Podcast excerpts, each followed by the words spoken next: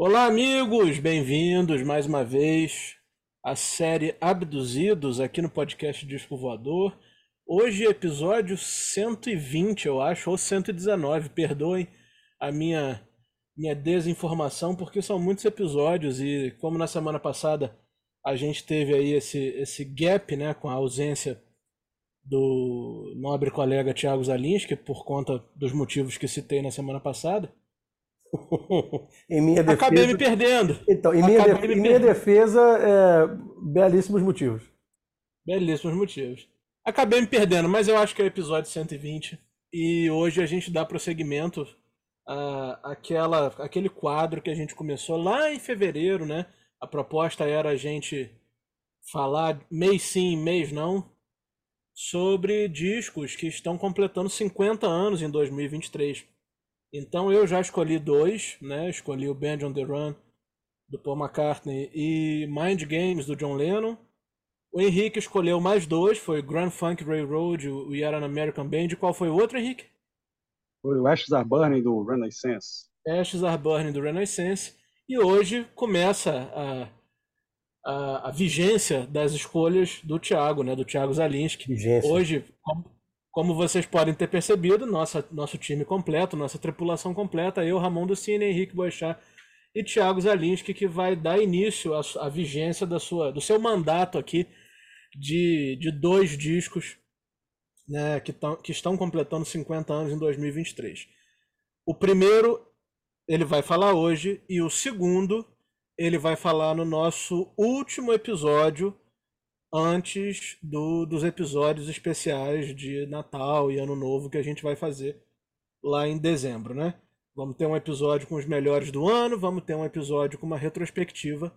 E aí, antes desses dois, vem a última escolha do Thiago Zalinski e, claro, para o ano que vem, daremos prosseguimento com esse quadro naturalmente com discos que completam 50 anos em 2024. Bom, depois dessa longa introdução, eu quero dar espaço aqui pro, pro Thiago, né? Porque vocês devem ter ouvido, né? Eu expliquei para vocês que na semana passada o Thiago estava abrindo a sua primeira franquia de brownies em Epitáciolândia, interior do Acre. É... É, é... É, a, gente, a gente ficou em dúvida aqui, eu e o Henrique, porque interior do Acre, essas coisas ali, região norte, né? Uma certa proximidade com a Colômbia, com, com o Peru, enfim.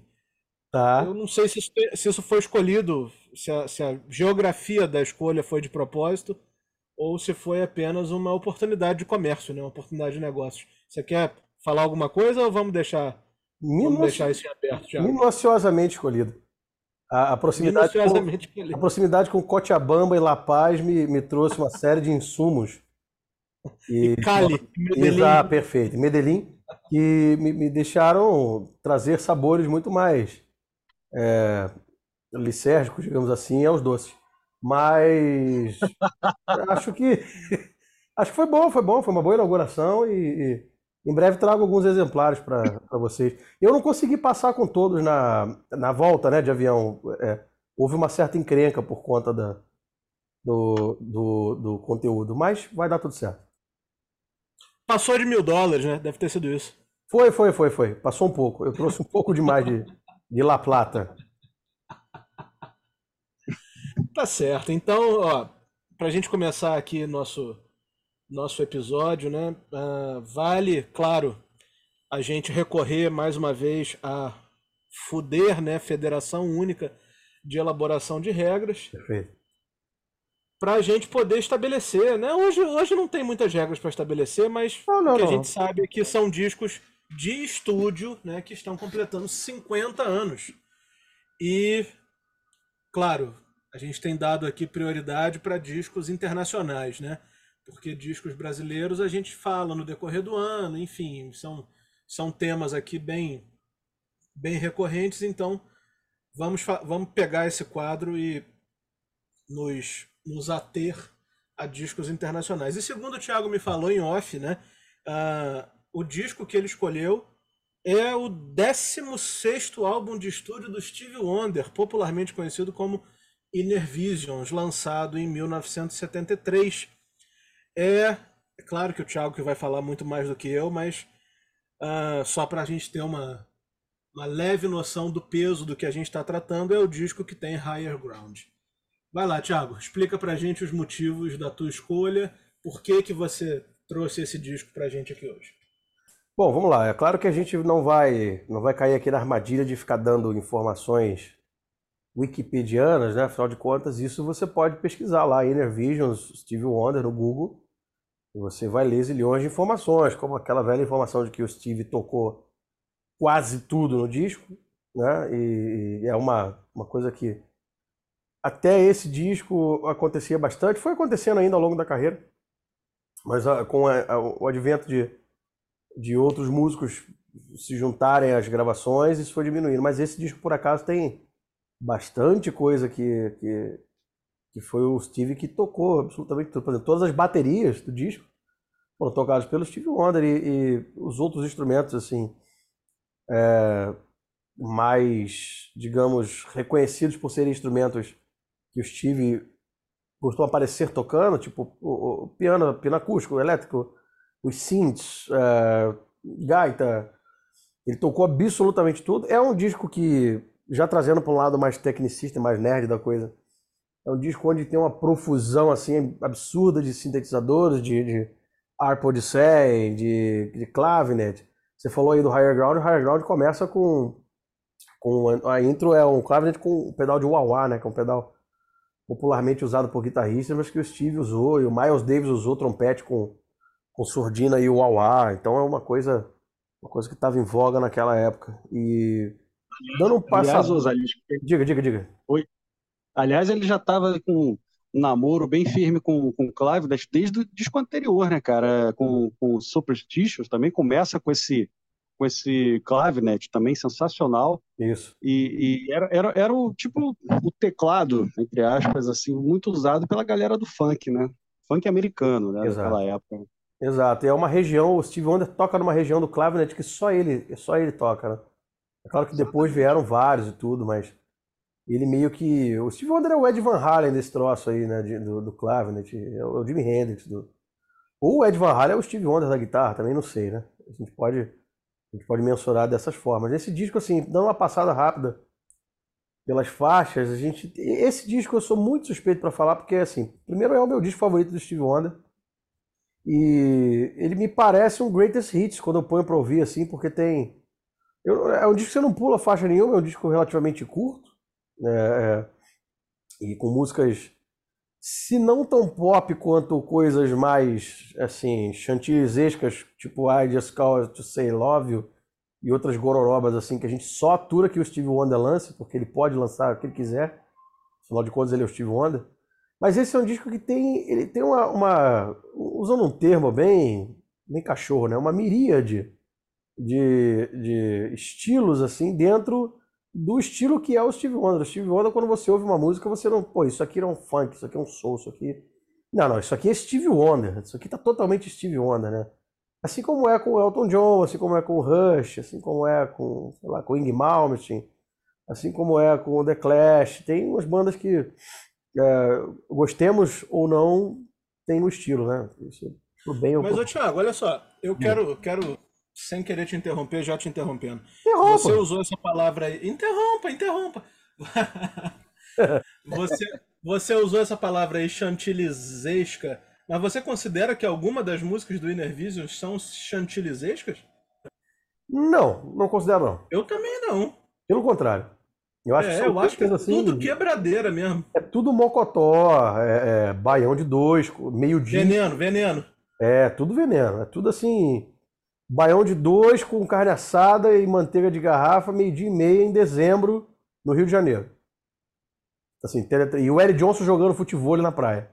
Teletransportando, assim. Tudo barra pesada, você. Assim, suando enquanto. Né, positivamente.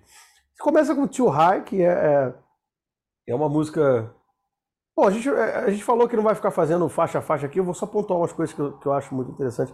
O Too High é uma abertura de disco assim, acima de qualquer suspeita, com uma harmonia, é, com aquele pé jazzístico que o Steve Wonder tem, mas sabe traduzir de uma forma popularesca, digamos assim. Ele é um cara que, que, que trouxe a, a sofisticação do jazz para o pop. E e fez isso de uma forma linda. Aí eu vou precisar falar de Visions, que é a faixa, a segunda faixa do lado A, porque o guitarrista que, é, é, que vos, vos fala aqui, ele tem nessa música um deleite gigantesco por conta de dois cidadãos que tocam nessa música, chamados David T. Walker. O David T. Walker é um dos guitarristas mais importantes desse troço todo aí de música pop, de soul, da Motown.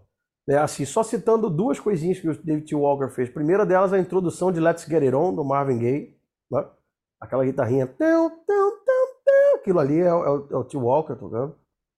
E Bom, tem zilhões de outras coisas. Tem aquela música do, do Barry White que Parece eu... que ele é seu tio, né? Você tá falando tio Walker. O tio, tio Walker, né? Walker, né? Isso. É. Você vai me fazer procurar aquela batera só para fazer o patum, né? Mas não vou fazer, não. Esse aqui vai ser plano sequência, esse episódio. Tá fudido.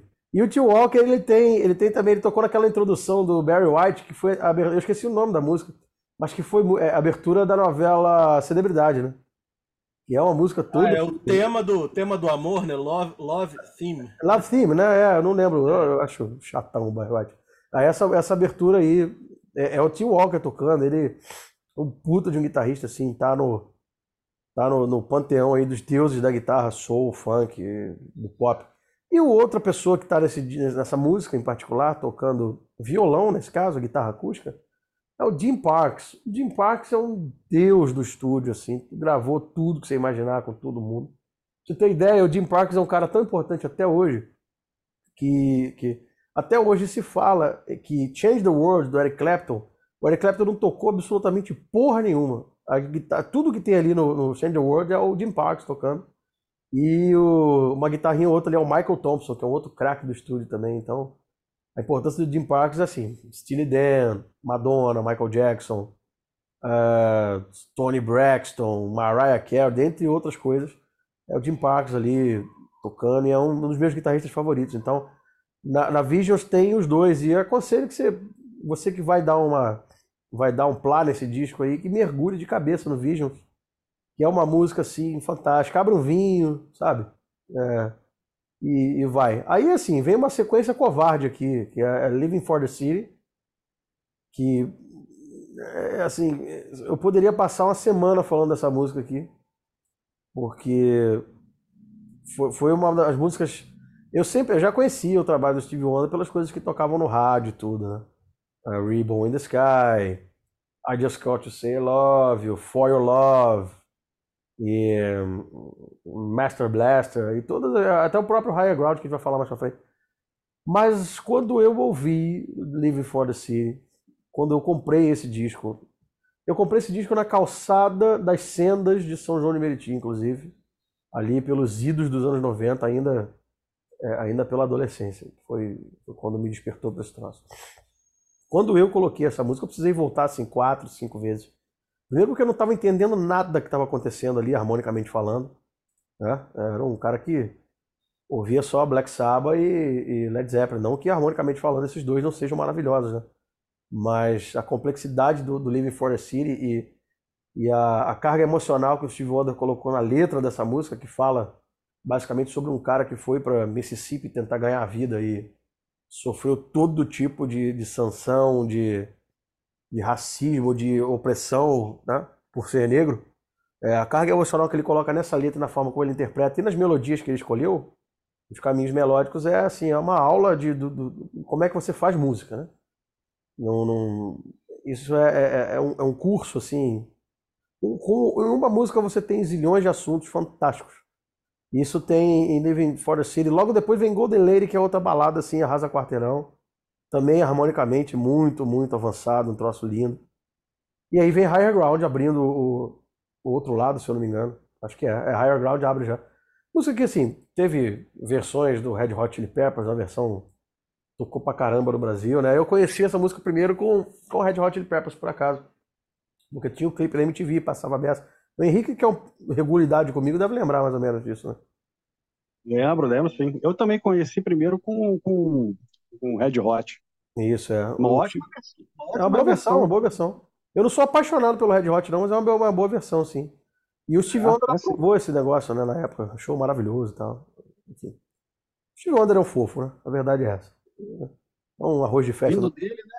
Vindo dele é um presente, né, cara? Ah, sim, pô. Sem dúvida. Sem dúvida nenhuma. E aí é isso, é, aí o disco segue, né? Tem, aí, eu, eu, juro que eu tô vendo, é, eu tô falando de cabeça, porque eu, eu, decorei esse. Tudo que acontece nesse disco já há muito tempo. Aí tem Jesus Steel Nova América, que é uma sonzeira também, tem All in Love's Fair, que é uma balada, uma, uma proto-balada, assim, maravilhosa, que tá no, no setlist do Steve Wonder até hoje. Tem Don't Worry About a Thing, divertidíssima, uma música assim pra, pra arrastar o sofá e dançar, e com uma sofisticação. Aliás, esse disco inteiro é embebido por uma sofisticação harmônica, que é, é um troço absurdo. O disco acaba com o Remissa No It All, que é uma crítica aí ao Nixon. Uh, e, e, e, as políticas de as políticas sociais principalmente na época e o Steve Wonder que tinha 22 para 23 anos nessa é, é, é, muito louco né? Porque o cara com essa idade já cometeu um, um disco como o Inner Vision né? Você vê um bando de, de, de jovem imbecil com 23 anos de idade que não sabe atravessar a rua né? Aí vem o Steve Wonder e, e, e solta um dos discos mais importantes da, da história da música pop. Então, assim, pra gente não se prolongar muito, até porque o legal desse quadro é você falar do disco e, e o cara terminar de ouvir o, o episódio e já correr pra, assistir, assistir, é ótimo, pra ouvir o disco. É, é um disco aí de nove faixas, um disco relativamente curto, que tem uma mixagem, veja bem, é um disco de 1973, que tem uma sonoridade, uma mixagem, uma gravação assim acima da média de absolutamente tudo que estava acontecendo nessa época. E tem um, um cara que para mim é um gênio, é um, um, uma entidade, sabe, da, da, da, música mundial, universal. É o Steve Wonder que gravou absolutamente tudo que estava ao alcance dele nesse disco aí. Deixou as guitarras ali do é, pro Jim Parks e o, o T. Walker tem uma coisa ou outra. Tem o Scott Wedor tocando um baixo em algum lugar ali também. Eu, acho que é no All in Love Fair. E, enfim. E, e esse, repito, é um disco onde o Steve caiu mais de cabeça em, em experimentações dos synths. A, a coisa, a tecnologia foi andando, então ele foi, ele foi experimentando mais.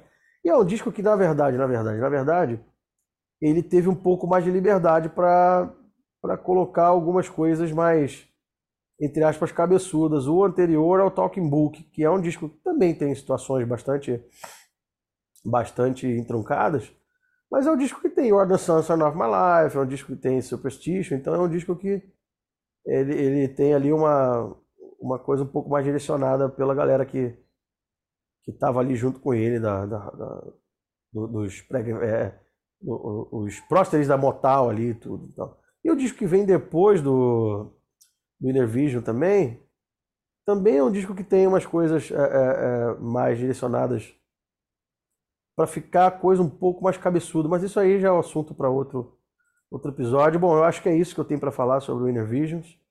É um discão, é o meu disco favorito do, do Steve Wonder. Eu recomendo que vocês ouçam esse troço. A exaustão, caso vocês queiram sair um pouco, queiram sair um pouco. Que queirem foi foda. Mas eu não vou cortar, não. Caso vocês queiram. Queirem. queirem Kieran Eleison, né? Caso vocês queiram sair um pouco do, da mesmice de Steve Wonder que as pessoas é, é, é, tentam empurrar pra gente por aí, vai de Inner Visions, que é, é Greatest Hits, assim, você vai se apaixonar, é um caminho sem volta. Thiago, sem pensar muito, Inner Visions ou Talkbook? Inner Visions, Inner Visions. É, eu também. Eu Pô, acho que... é bom pra caralho também, né? Mas assim, é... tem que escolher um, fazer o quê? Eu, acho que uma coisa muito legal do Steve Wonder, e claro, isso passa naturalmente pelo Inner Visions, é que ele, ele influenciou muita gente fora da. que não tenha exatamente uma ligação com o estilo de música que ele faz. Por exemplo, citando um, um, um estrangeiro e um brasileiro, uh, o estrangeiro, tranquilamente, a gente pode falar no Glenn Hughes, né? Sim, perfeito. Uh, cara. Eu ia é, falar dele agora. É um dos vocalistas aí do Deep Purple que fez muita coisa, muita coisa fortemente influenciada pelo, pelo Steve Wonder, né? E ele mesmo fala, né, como como Steve Wonder uma, foi foi e é uma de suas maiores referências. E eu acho que no Brasil o Nando Reis também faz muita coisa do ligada que tem a ver com Steve Wonder. eu me lembro perfeitamente uh, em 2017 ou 16, uh, ah, rolou uma turnê que foi uh, ele, o Gilberto Gil e a Gal. E aí um dos números que ele, ele fazia com a Gal era justamente uma música do Steve Wonder, né, de um disco mais adiante. Eu não lembro, não sei se é Hot, Hot alguma coisa, Hot Summer, Hot a Sun. Enfim, um disco mais adiante. É, Horror, Horror, Horror Than the Sun, né? Horror than, acho, que é, acho que é isso, Horror Than the Sun.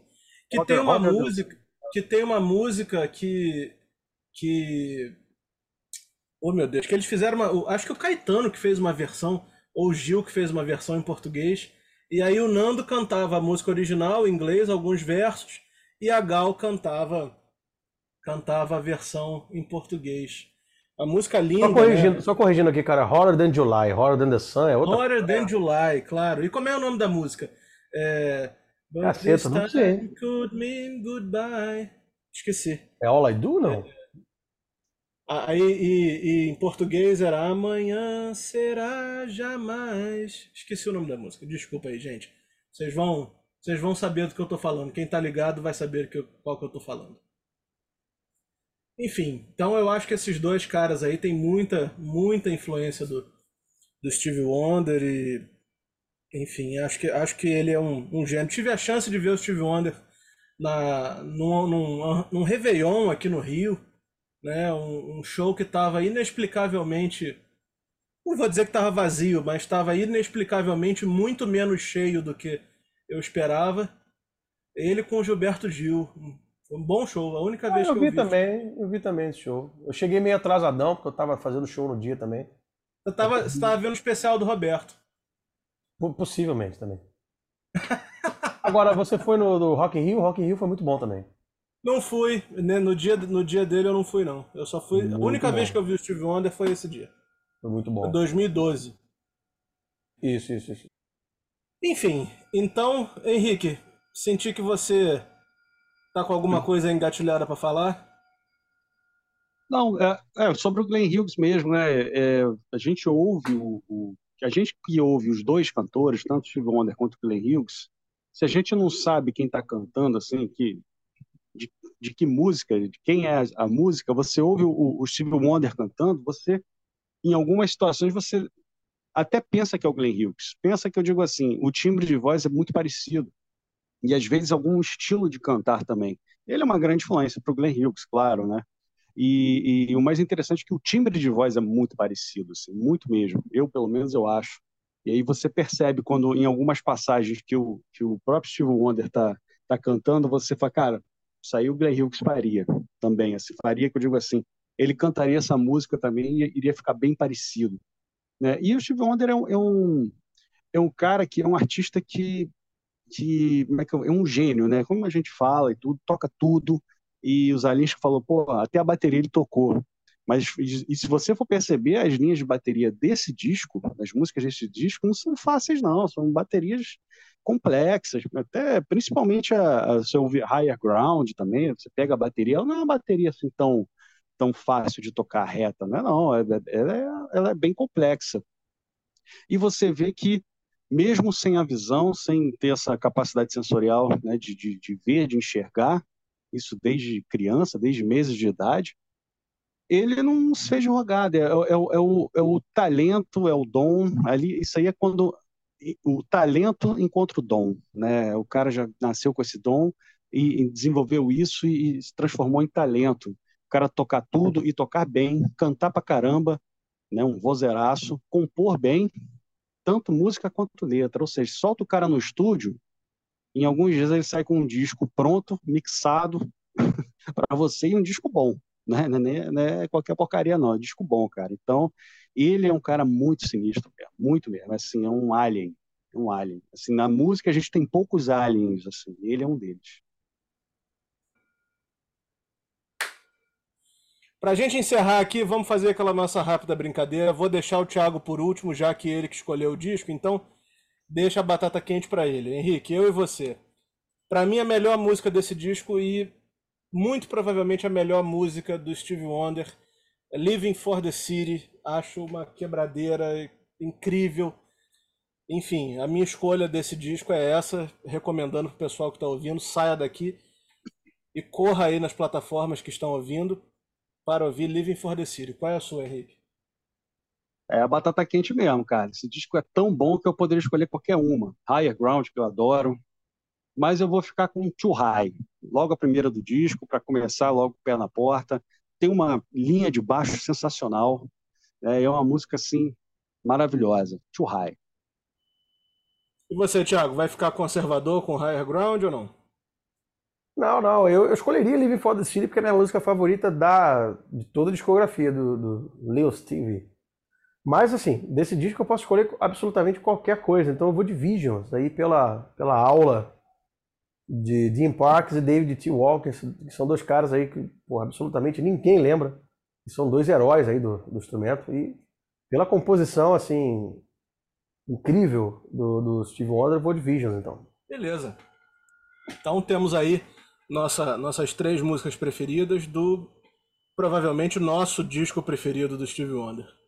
Realmente acho que essa escolha do, do Thiago hoje trouxe um, uma, um frescor para esse quadro aqui, porque a gente estava. Eu, pelo menos, escolhi. Tive duas escolhas conservadoras aí, carreira solo dos Beatles.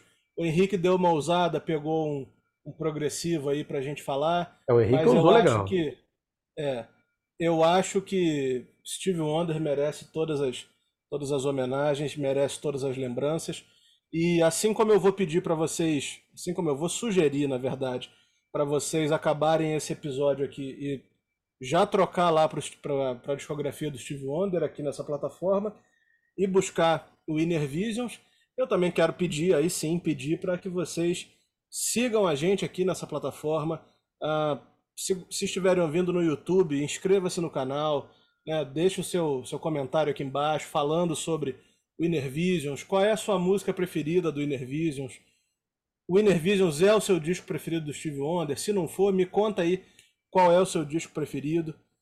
Enfim, deixa seu like, ativa o sininho para a gente poder continuar trazendo esse conteúdo aqui para vocês. A única coisa que a gente pede é isso: não tem Pix, não tem coach, não tem mentoria, não tem nada. Tudo que a gente pede é o like de vocês e que vocês sigam a gente nessa plataforma de streaming. Tá certo? Então até semana que vem, lembrando que esse quadro dos 50 anos só volta pertinho do Natal, né, com a última escolha do Thiago. E semana que vem a gente volta com a nossa programação normal. E quem sabe até a gente não volta falando, né, já vou jogar aqui uma semente da discórdia. Quem sabe até a gente não volta falando dessa nova turnê aí do YouTube, né? Duas coisas muito polêmicas aconteceram nessa semana que passou. A estreia da nova turnê do YouTube, naquele lugar lá em Las Vegas, a Esfera, onde muita gente tem falado que a última coisa que você que você entra no lugar para ver é a música, né? E sim a tela e toda a tecnologia do, do lugar. E o lançamento da nova versão do Dark Side of the Moon pelo Roger Waters. Né? Tudo isso aconteceu semana passada. Então tem duas polêmicas aí que ansioso pode... para falar sobre isso, Ramon. Você não imagina meu nível de ansiedade. Olha, eu vou dizer uma coisa para vocês, hein?